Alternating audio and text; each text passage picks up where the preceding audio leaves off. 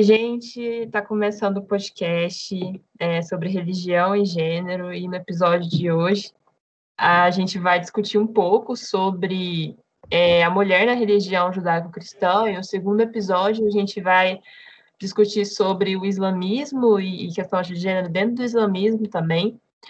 E, e quando a gente é, decidiu fazer essa comparação, né, é, que não seria bem uma comparação, é justamente para entender é, diversidades de questão de gênero dentro de, de religiões monoteístas diferentes, né? Que seria o islamismo, o judaísmo e o cristianismo.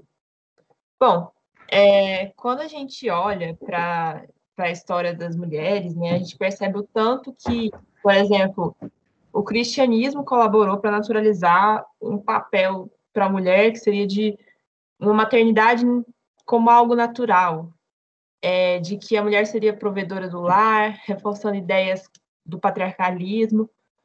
E ao menos a gente que vive num, num, país majoritariamente católico, a gente vê isso no nosso dia a dia, o quanto isso afeta o nosso dia a dia. E as questões religiosas, elas não se restringem, se restringem só ao domínio das igrejas, né? Elas também oferecem elementos para a gente construir identidades, memórias coletivas. E a gente está baseando uma metodologia é, de abordagem que está presente no artigo Religião, Diversidade e Valores Culturais, que foi publicado na revista de Estudos da Religião, é, tendo como autora Eliane Moura da Silva, que é uma professora do Departamento de História no Instituto de Filosofia e Ciências Humanas da Unicamp. E ela tem como principais temas de estudo história cultural das religiões, gênero, religião também, enfim, e a gente precisa fazer algumas ressalvas antes de falar de gênero e religião. E algumas dessas ressalvas são, primeiro, que é, a gente precisa é, trabalhar com, é, com um aspecto comparativo, de, tanto de, de religiões monoteístas, para entender, na verdade, as diferenças e trabalhar na compreensão do outro, sem hierarquizar é, as religiões e, inclusive, compreender que não existe religiões puras de influências é, em relação a outras. Então, é, até o próprio termo sincretismo tem que ser problematizado, porque é, a todas as religiões elas têm uma influência uma da outra no seu processo histórico. E o ensino de história, ele tem um papel na formação cidadã. E quando a gente fala de formação cidadã, o ensino religioso também tem implicado nisso, no ensino da, da história das religiões, na verdade. Ele se respalda nisso, pensando nas religiões como construções históricas. As religiões elas são construções históricas e que fazem parte de uma cultura. Então, a gente também tem que ressaltar que é, outro, outro ponto né, que a gente precisa ressaltar antes de falar desse tema é que as religiões não podem ser vistas como estáticas no tempo. Elas, elas passam por revisões, conflitos, liturgias e alter, liturgias alternativas, desculpa, gaguejei, conforme as necessidades da modernidade. Isso também vai ser sobre as questões de gênero. Porque, por exemplo, muitos movimentos feministas é, já alteraram pressupostos básicos da tradição judaico-cristã dentro, é, quer dizer, repensando papéis de gênero, sendo assim, é preciso não apenas questionar a exclusão feminina promovida por essas religiões, mas também como essas mulheres buscam novos modelos dentro da sua cultura religiosa e isso não acontece só no Ocidente, dentro do cristianismo, isso, isso é em religiões orientais também, tem esse, esse movimento. Então, é, não se trata de condenar a exclusão dessas religiões que promovem o gênero feminino apenas. A gente também, é, assim, é, sabe, né, que reforçam que as religiões têm um, têm certo papel de reforçar papéis tradicionais de gênero, como esse de ser mãe, esposa, filha, mas também existe um questionamento dentro dessas próprias religiões, por exemplo, da concepção teológica é, masculinizada de Deus como pai, e, e, de religiões monoteístas como o cristianismo e o judaísmo não não está presente divindades masculinas, né? É, que isso vai ser questionado dentro, né, é, dessas religiões pelas mulheres que estão inseridas naquela cultura religiosa. Enfim, também vão, vão é, buscar novos papéis de liderança dentro desses, dessas, dessa cultura religiosa. Bom, é, Lorena, eu acho que você quer comentar alguma coisinha antes sobre isso também. Então, é, você falou muito bem sobre o início dessa nossa discussão. E é importante falar que, referente às questões de discutir esses temas dentro das escolas, é, são temas que estão presentes dentro da formulação desses currículos, está é, tá dentro dessa legislação é, educacional. E apesar de não serem é, temas que são abordados dentro de toda a sua complexidade e com, com rigor e com o trabalho que, que eles necessitam, eles estão presentes lá. E são pautas que, estando presentes dentro da lei, ele tem resguardo para esse professor trabalhar em cima delas. E aí, dentro do texto dos educandos e educadores, seus direitos e currículos, que é um, um texto governamental que foi feito para repensar o currículo de forma geral, não só as questões da área da história, ele, é, esses profissionais discutem essa formação desse currículo, que traz, assim, na página 37, é, eles falam que os profissionais, sujeitos de direitos, têm sido determinados na construção de imagens tradicionais do magistério e na construção de novas imagens de identidades do docente. E, juntamente com essa imagem da identidade do docente, está essa construção desses alunos também, que eles se alteram de um ano para o outro, de uma realidade para outra. É, nada mais é do que o que a gente está passando agora. O, o, aluno que a gente tem hoje, o professor que a gente tem hoje, era muito diferente do aluno do professor de dois anos atrás dentro de um contexto escolar, porque agora a gente não está mais dentro da escola. Isso tudo interfere na formação dessas pessoas, na nossa formação como profissional e na formação dos alunos. E aí, esses sujeitos, é, segundo esse texto, estão, é, são sujeitos concretos que acodem às escolas públicas à procura de garantias de seu direito à educação, ao conhecimento e a... Então, é, é, pensar questões de gênero, pensar, pensar questões de práticas religiosas em vários contextos diferentes, é pensar também a construção desse conhecimento cultural porque o Brasil hoje ele foi construído em cima de uma identidade religiosa muito forte, dentro de expressões religiosas muito variadas, mas o discurso histórico oficial leva em consideração apenas o discurso cristão. Com esse enviesamento, então abrindo mão de todas as outras religiões e todas as outras práticas que estão presentes dentro desse contexto social. E o campo escolar, a sala de aula, é o lugar que se deve ter abertura para se discutir esse tipo de coisa, essas contribuições várias, é, não só de homens, mas também de mulheres e de várias religiões e práticas religiosas. E dentro de um contexto onde nenhuma é melhor do que a outra, todas têm a sua contribuição, todas têm o seu enviesamento, todas têm a sua crença, e todas têm uma transformação que está presente no tempo e está presente dentro da sociedade. É, o cristianismo praticado dentro do Brasil é diferente do cristianismo praticado na Europa, praticado na África. Isso vale também para as religiões de matriz africana, para o judaísmo, para o islamismo. E ainda temos a questão do, da migração que de uns anos para cá essa migração ela está enfervescendo no Brasil. E com essa migração tem é, pessoas que têm práticas religiosas é, com contribuições culturais muito específicas do lugar de origem delas e estão entrando em choque com as próprias comunidades religiosas dela dentro do, do continente dentro do continente americano dentro do Brasil mais especificamente mas entrando em choque com outras práticas religiosas o, dá para observar com a crescente do ai, do autoritarismo e do desse pensamento cristão aqui que está se formulando em torno das religiões protestantes. É o campo que ela está ganhando dentro do, da sociedade. E isso, quando é colocado para discussão dentro da sala de aula, gera um certo desconforto pela falta de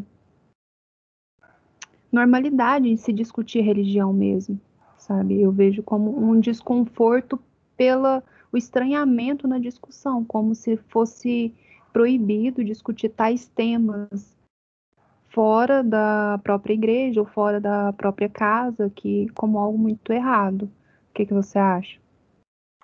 É, realmente, assim, é, essa questão de, de proibição, é como eu estava falando, como se a questão religiosa fosse algo que só diz respeito à igreja, mas isso afeta diretamente é, a forma como, como é, é, por exemplo, mulheres são oprimidas na sociedade. Então, tem, tem sim que ser discutido, né? É, realmente tem, tem se evitado muito isso. E assim, o que a gente vai discutir mais ou menos aqui é dar um, um aparato geral sobre, de uma forma mais simplificada mesmo, né? Até pelo tempo limitado aqui, é, sobre a, o, a religião judaico-cristã. E por que, que a gente vai falar junto, né, do judaísmo do cristianismo? Bom, primeiramente, né, por muito tempo na, na história, as representações de mundo dominante de, sobre relações de gênero foi a judaico-cristã. E muito do que se conhece de, de papel da mulher no cristianismo nasce junto com as tradições e costumes judaicos. Então, é, isso, isso é baseado né, no, no artigo da Maria Cristina Lopes de Almeida Amazonas e, e a Thalita Cavalcante Menezes da Silva, que são é, é doutorando em psicologia outro é mestre em psicologia clínica. E, e esse, esse, estudo também foi publicado na revista de estudos é, sobre religião. E, assim, por muito tempo, né, a representação de mundo que prevaleceu foi essa de, de gênero, né, de judaico-cristã é, dominante, né.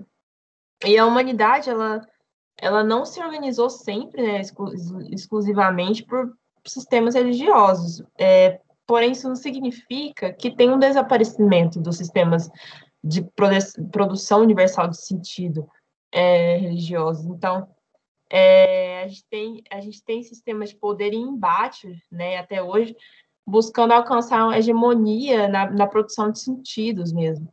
E a religião cristã da Europa foi uma dessas. Então, é, as religiões, sim, se organizavam, organizavam a vida cotidiana na Idade Moderna e eram responsáveis por transmissão de sentidos. E, assim, é, a gente não pode, é, por exemplo, os discursos religiosos, jurídicos e terapêuticos, eles, em parte também, é, e é, que também são em parte políticos, eles não podem ser dissociados da, dessa prática ritual, que, que determina para os sujeitos é, seus papéis pré-estabelecidos. Então, é, esses sistemas eles são mediados pelo sagrado, posicionam, posicionam hierarqui, hierarquicamente as pessoas, de acordo com classe, gênero, é, e, e também acaba caindo em raça também. Enfim, dentro daquelas estruturas de família, Estado, igreja, é, determinando lugares fixos para homens e mulheres até quando as manifestações religiosas se colocam contra o Estado, né? É, isso não significa que, isso não significa afirmar que ela abra mão de da disciplina de mentes, de corpos femininos e masculinos. Então, mas é, fazendo a pergunta de novo, por que falar juntamente do judaísmo e do cristianismo? Né? Voltando àquela pergunta, né? Primeiro que muitos conhecem o lugar ocupado pela mulher dentro da perspectiva cristã teve nascimento junto com as tradições e costumes judaicos. Então, é, por exemplo, entre politeístas, a gente consegue ver deuses femininas. É, já os israelitas, é, eles, é, eles acreditam num Deus único masculino. E a vida social religiosa hebraica ela estava relacionada a própria cultura patriarcal também. Porém, com o tempo, o judaísmo sofre influências estrangeiras, é, em especial influência grega, é, e assim, é, numa lógica dessa influência grega, as mulheres foram exclui sendo excluídas com o tempo de toda atividade pública e passaram a ficar relegadas ao, ao lar, que não era uma coisa que tinha no início na, é, na, na religião judaica.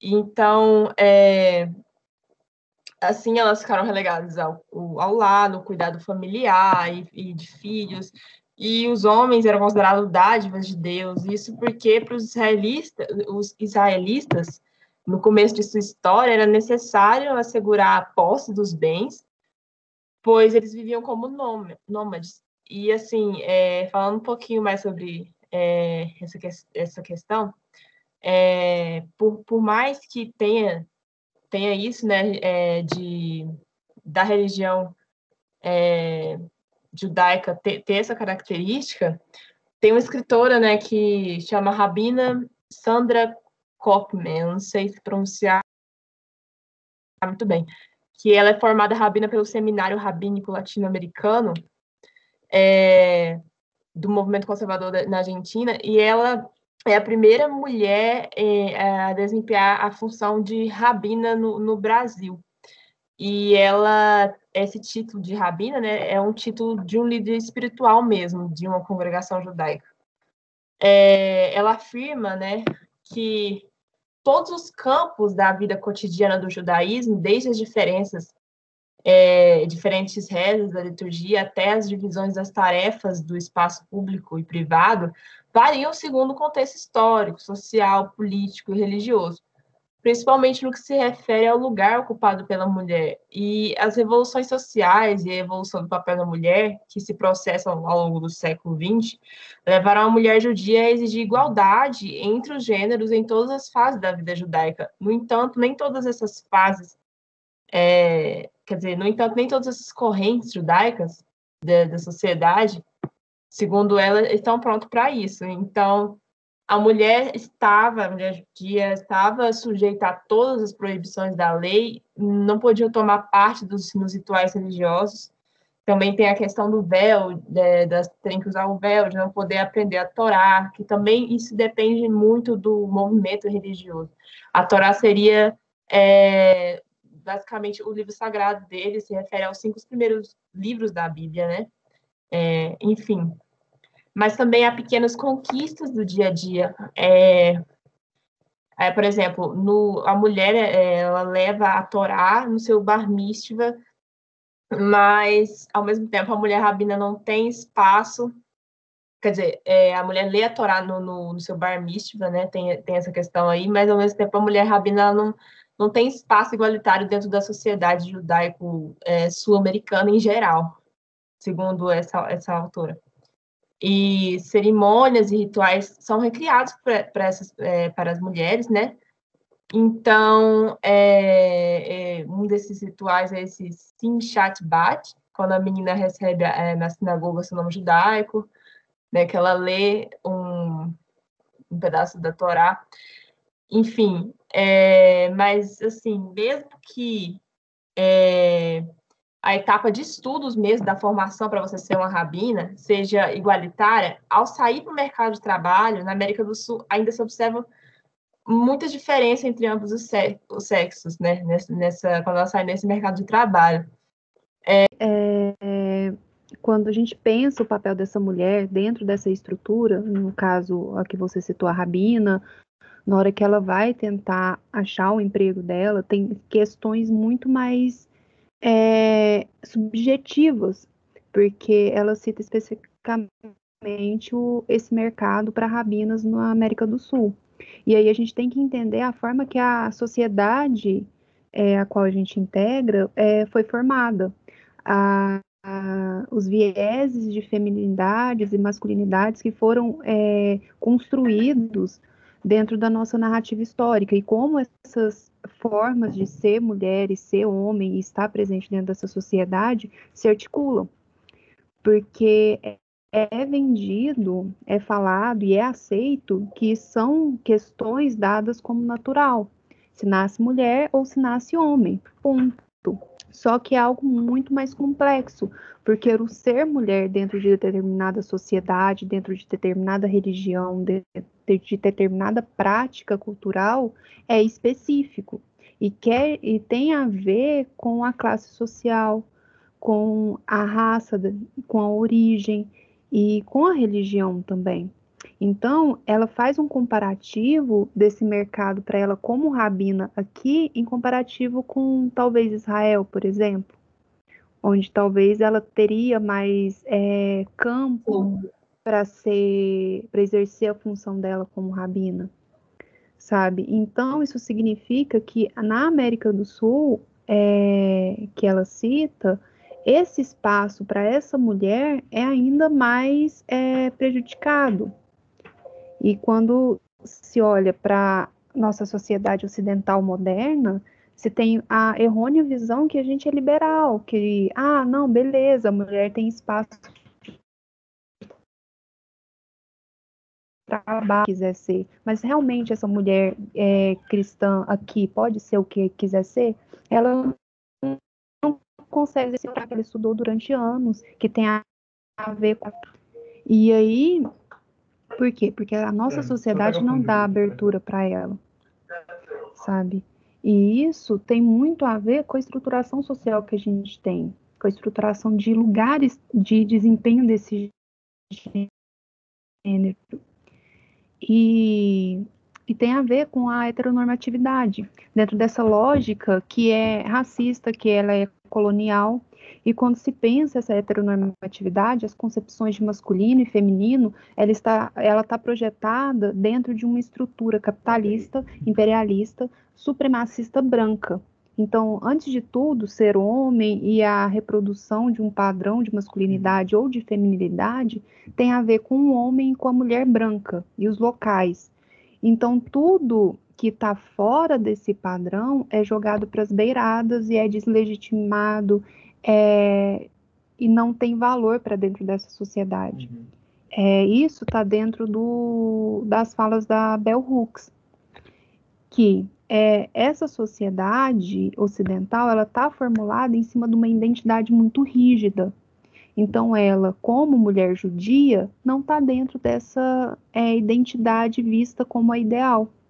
Então, ela não tem campo de atuação ela tem que trabalhar para conseguir esse campo uhum. de atuação dentro da prática religiosa e social dela. Da mesma forma que uma mulher negra precisa trabalhar, uma mulher negra com que vem de, de uma estrutura religiosa é, que tem raízes africanas, tem que trabalhar por esse local dela, sabe, de fala, de atuação e de representação social. Então, a discussão religiosa, a discussão de gênero, é algo muito importante dentro dessa construção escolar, porque fora dessa construção escolar, a sociedade ainda se mostra muito fechada é, para essas é, questões não coloniais e não estruturais de heteronormatividade, sabe? Essa heteronormatividade que guia é, essas pessoas sem elas perceberem que estão dentro de um então, esquema é, de autodefinição muito é rígido. é, e que tem uma construção de preconceito e de deslegitimação do outro, que não segue esse padrão que foi incutido dentro do imaginário ocidental. O que, que você acha? Então, é, inclusive, né, quando a gente vai lendo né, esse negócio do, do imaginário, é muito forte. Tipo, quando a gente lê estudos sobre religiões no geral, sempre tem alguém escrevendo é, baseado na referência que ela tem da, da do lugar de, de, região ocidental dela, que ela está acostumada, é, e escreve sobre alguma outra religião, sempre tem um pouquinho do olhar é, de, é egocêntrico mesmo. Então, por exemplo, eu fui lendo um artigo sobre é, judaísmo e, e, cristianismo, e mesmo que não fosse a intenção desse artigo, é, quando, conforme você vai lendo, fica parecendo que depois do judaísmo, né, é, vem o um movimento cristão que nasce é, no seio do judaísmo e que Jesus Cristo conversava com as mulheres e é, tinha, né, teve, teve foi, foi muito importante em relação às mudanças em relação como se tratava as mulheres do judaísmo para o cristianismo, mas ao mesmo tempo é, fica parecendo quando a gente termina de ler esse, esse artigo que o judaísmo e o cristianismo é muito diferente em relação a questões de gênero, sendo que, como você mesmo falou, a gente não está num lugar melhor. Então, é, por exemplo, a, a, na própria, na própria nas leis judaicas, né? É, quer dizer, nos preceitos judaicos, é, tem, tem, tem citações que falam da, da mulher que ela, que ela pode participar da serem convidados para participar da leitura pública da Torá, mas depois, né, tem um, uns trechos que falam que uma mulher não vai ler a Torá por respeito ao público. E essas contradições não é só no judaísmo, essas contradições tem no islamismo, tem no cristianismo. Então, tem aquelas mulheres dentro dessas culturas religiosas que, que tentam é, pegar essas, essas, essas brechas e elas tentam ressignificar aquilo dentro do próprio movimento religioso. É, agora, falando um pouquinho mais do cristianismo, né, depois de falar do judaísmo, é, como eu falei, o cristianismo surge no seio de uma cultura judaica, mas diferente do judaísmo, esse relacionamento não é por práticas rituais e sacrifícios expiratórios, mas por um encontro e conversão mental por uma nova vida por meio da pessoa em Jesus Cristo. Seria mais ou menos isso.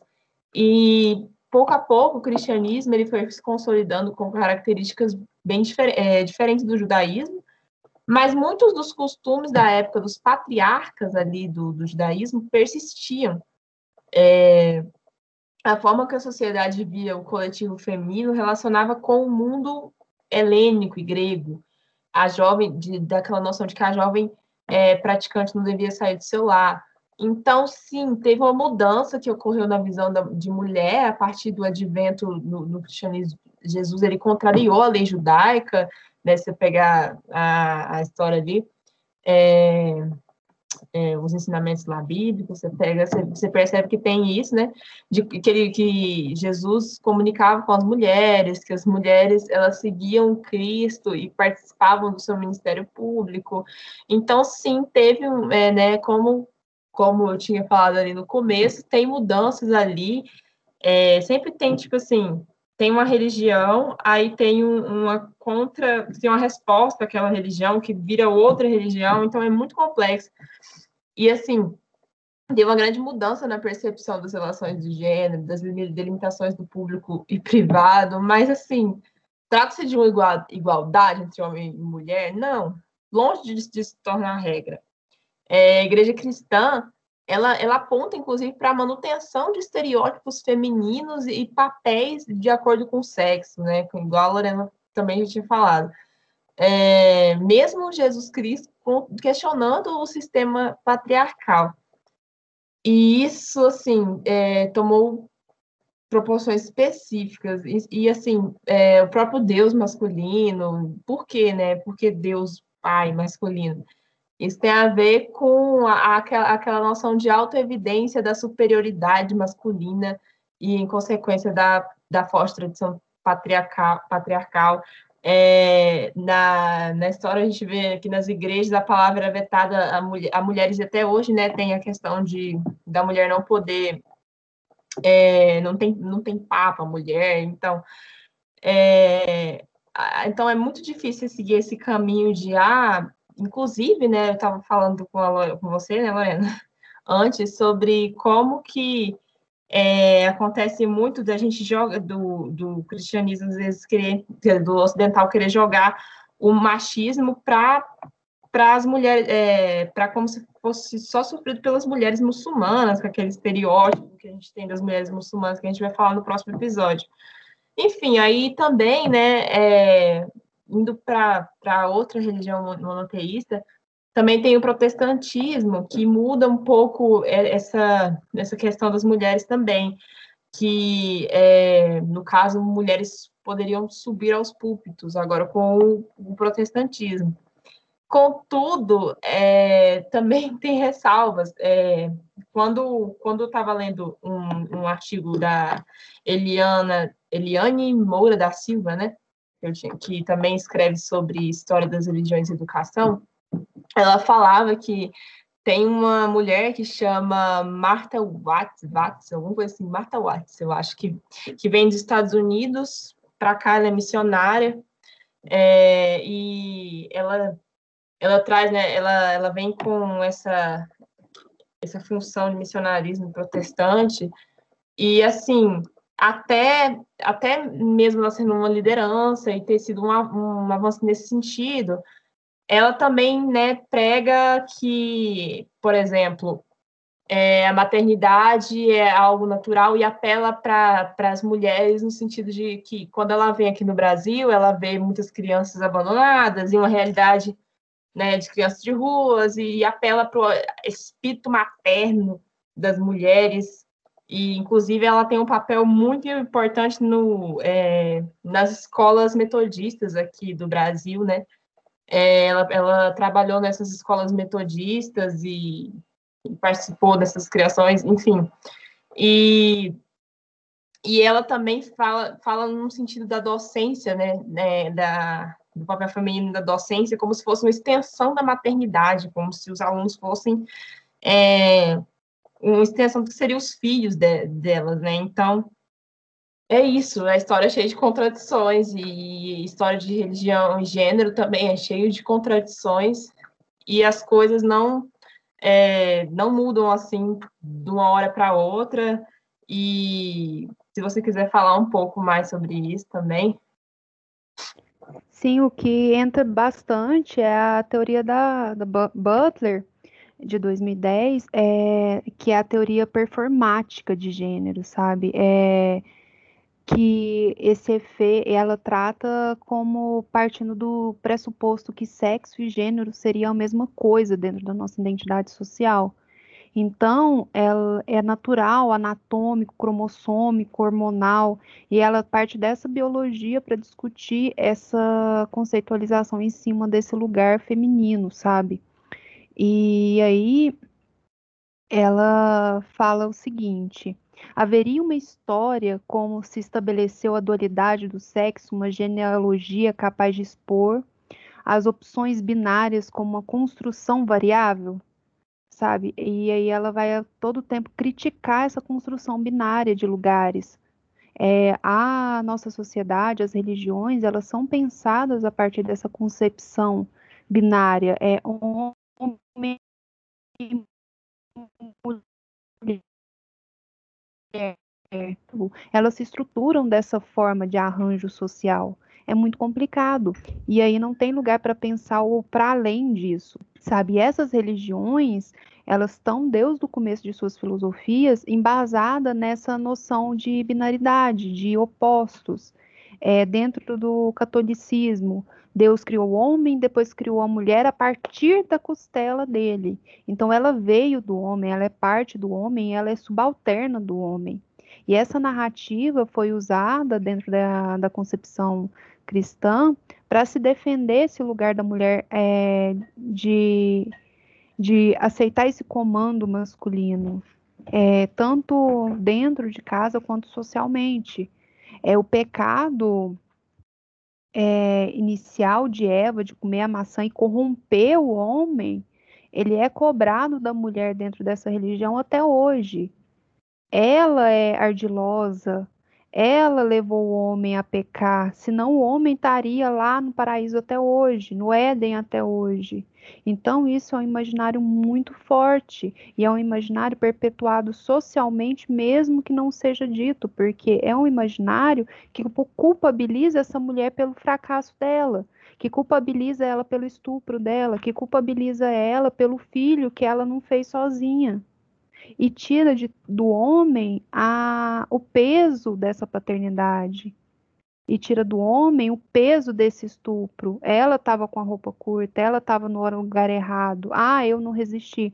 E é um, um, e é uma coisa tão interna socialmente e dentro dessas religiões que levam textos é, como a sua base fundamental que é, por que, que a mulher não pode falar não pode ler a Torá? Porque ela vai corromper o homem. Porque ela vai levar esse homem a ter pensamentos pecaminosos. Então, o pecado não parte do homem, parte da mulher. ela é o objeto do pecado, ela é, é o objeto da, de, de corromper esse religioso devoto, ele leva ela. E é uma prática muito recorrente, foi a mesma base que se formulou para se queimar mulheres por acusação de bruxaria. Ela estava corrompendo aquela sociedade, ela era uma ameaça àquela sociedade, mas por que, que ela era uma ameaça?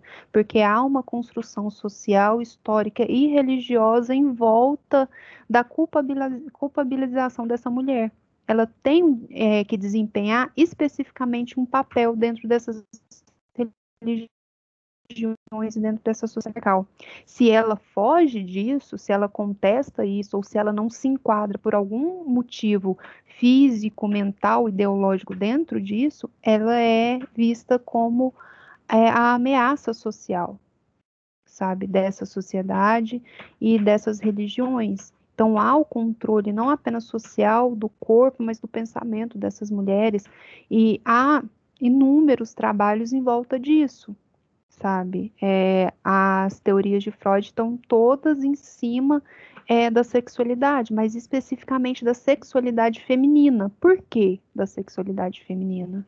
Era o, a, o objeto de estudo dele. Porque é, era necessário se criar toda uma teoria psicológica para se controlar essas mulheres que eram vistas como histéricas, que eram mandadas para manicômios. Então, é uma construção é, muito bem articulada para controle de, de gênero. E não é uma construção só acadêmica, é uma construção religiosa, é uma construção cultural, é uma construção social, com elementos muito antigos que estão no cerne da criação dessa religião. Santo Agostinho, em paralelo com Platão, que era bem anterior a ele, é, dentro dos escritos fundadores do cristianismo, que tem relação direta com o que Platão pensava, já tinha isso posto, sabe, dentro desses escritos. E as religiões que se fundamentam em cima disso, o cristianismo, a Bíblia, o islamismo, o Corão, o judaísmo, a Torá, dentro do, da lógica dessas religiões, não é possível ir contra uma verdade é, escrita no seu texto sagrado, que diz que o corpo, sexualidade, família devem ser orientadas de uma determinada forma. É uma verdade, ponto. Sabe? Não há nada para além da verdade. E a questão de gênero é atacada com, com uma quebra dessas verdades é, pré-estabelecidas desde sempre. E, é pra, e assim também é, tá o preconceito em, em, outras práticas religiosas. A minha religião é melhor que aquela porque a verdade daquela religião vai contra a minha verdade, por mais que sejam filhas muito próximas, sabe? Do mesmo lugar, da mesma cultura. E essas é, religiões fundamentalistas, esse pensamento fundamentalista dessas religiões é, matrizes da, da sociedade brasileira, é, tem uma, uma questão muito pontual. Deus criou o homem e a mulher. Deus não criou Adão e Eva, não criou Adão e Ivo. Que isso vai para além, sabe, de questões de gênero, sabe, de questões religiosas. Ele é usado é, essa lógica é, do fundamento desses textos para se contradizer a tudo que é diferente, para toda prática social que se é diferente, sabe? E dentro desses discursos se usa a liberdade religiosa, que é quase uma pedra levantada fundamental. Eu posso ser preconceituoso eu posso ter as minhas falas porque é, faz parte da minha liberdade religiosa, sabe? Essa liberdade religiosa que está tomando fôlego de uma forma assustadora está fundamentando várias práticas políticas, vários comportamentos sociais agressivos, não só contra a mulher, não só contra práticas religiosas é, adversas, não só contra é, pessoas que não se enquadram dentro da heteronormatividade, dentro de conceitos pré-estabelecidos de como devem ser um homem, como deve ser uma mulher e essas práticas, sabe? Então, é, essa liberdade religiosa que tomando fôlego, a, é, principalmente depois da lei anti-homofobia de 2006, que começaram maiores articulações contra essa lei, pregando que, ah, essa lei vai falar que se tiver alguma fala ou algum ato dentro da minha igreja, é o meu fiel pode ser contestado, pode ser incriminado contra isso. E está indo contra a liberdade religiosa do meu fiel. E aí esse discurso tem crescendo, sabe? É, liberdade a troco do quê, né? Dentro desse entende de instituições são analisadas a partir dessa ótica, dessa, e não é só hoje, essas discussões estão ali desde o final do século XIX, só que elas não avançaram, elas estão ali, ah, discutiram isso, e é isso e pronto. E esses grupos é, não sofreram grandes mudanças dentro desse campo. E vem o feminismo como ameaça, pois é uma ameaça a uma ordem estabelecida por Deus, na qual a função natural da mulher seria cuidar dos filhos e do seu lar. Nossa, o feminismo está corrompendo essa mulher. Quantas vezes a, uma mulher, na sua prática moderna de ser mulher, já escutou isso, que ela está sendo corrompida pelo feminismo? E que ela vai deixar os cabelos crescerem, e rapar a cabeça, e ser peluda e fedida. E são questões pejorativas mesmo, a imagem dessa é, mulher que se identifica enquanto feminista. E também tem essa transferência de, de descontentamento em relação às mulheres e em relação às suas vidas, que são decorrentes de um conflito é, que tem a ver com o capitalismo, dessa transformação social, sabe?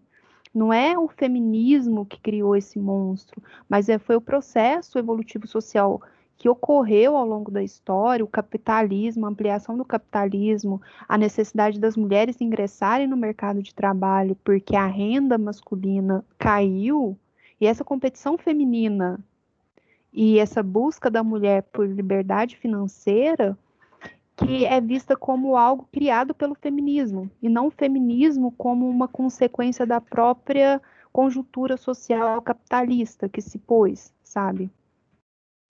E antes do feminismo, as mulheres não precisavam trabalhar de acordo com essas pontuações desses grupos religiosos.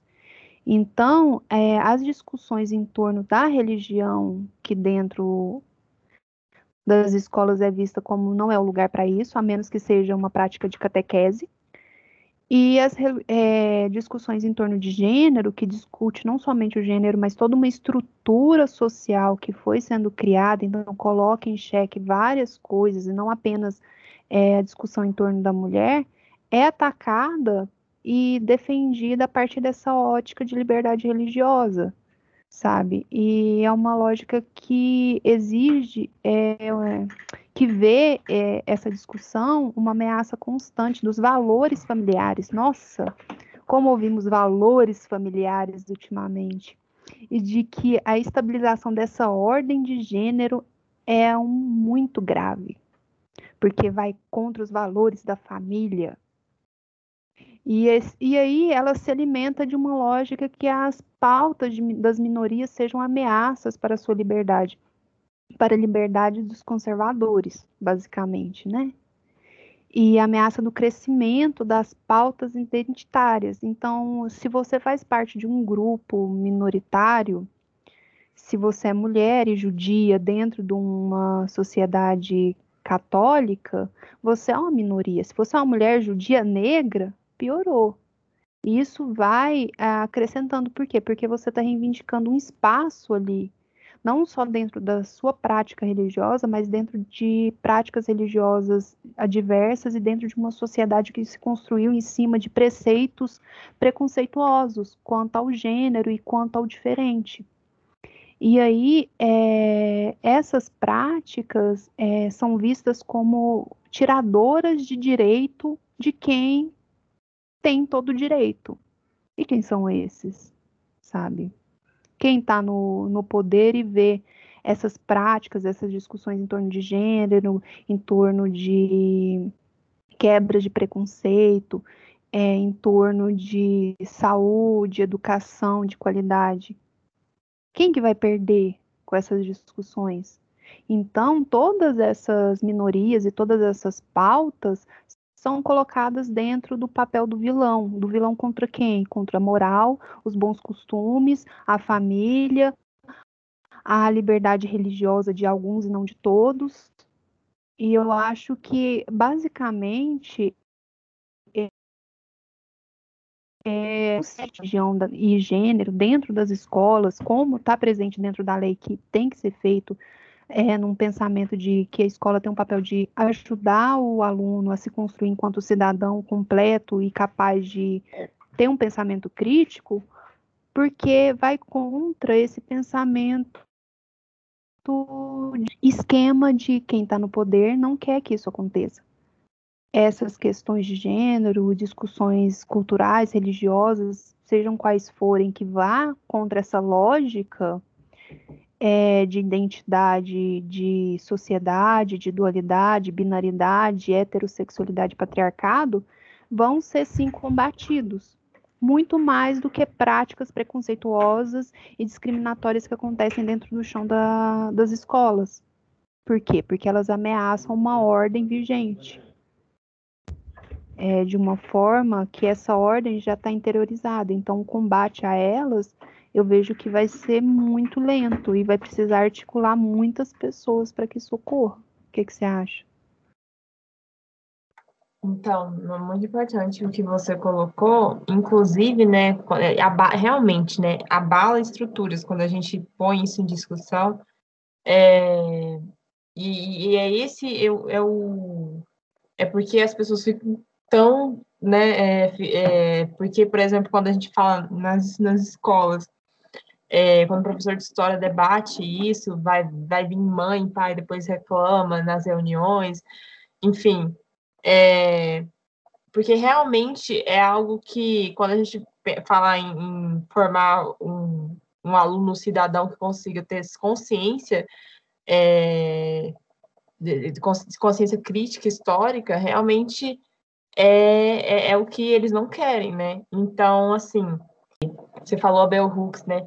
É, não, da Judith Butler, eu acho que em algum momento você citou a Bell Hooks, é, bom, não sei se foi nela que eu estava lendo ou se foi na Patrícia Hill Collins, mas é, tem um momento que, dá um, que ela dá um exemplo de como que essa estrutura de divisão, assim, é, que tem a ver com, com estruturas religiosas de gênero, de papéis de gênero, também é uma forma de é, estruturar, de manter o, o sistema patriarcal da escravidão aqui no Brasil. Então, não é uma coisa só é, é, que afeta ah, tais mulheres e tal, não sei o.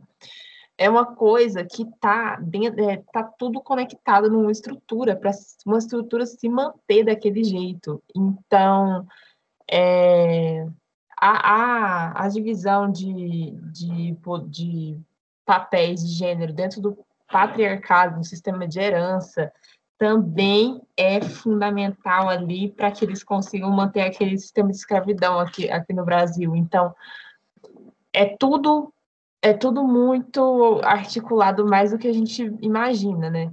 É, esse, esse sistema de exclusão mesmo. Então, por isso que é, é tão difícil a gente conseguir espaço para discutir essas coisas também. As pessoas não querem mudança, né? Então, é, acaba que a gente é atacado, né? Principalmente professores de história, de, de ciências humanas no geral, quando discute sobre isso, algo que é tão importante que está no dia a dia de mulheres, por exemplo, né? É, e para elas entenderem o, o, lugar de opressão que elas estão, para elas poderem lutar. E, então, é, no próprio sentido de serem cidadãs que consigam questionar, enfim. E é isso, assim, infelizmente, a gente termina o podcast com depressão, talvez, não sei, mas. Tristeza. É, é, não é de conformação, mas assim, de, de ódio mesmo, porque É o que você tá, eu e você estavam conversando o tempo todo. Que a única coisa que a gente consegue sentir é ódio e se mover na base do, desse, desse ódio que a gente sente desse, dessa estrutura, de tudo isso mesmo. É, e assim, sincero.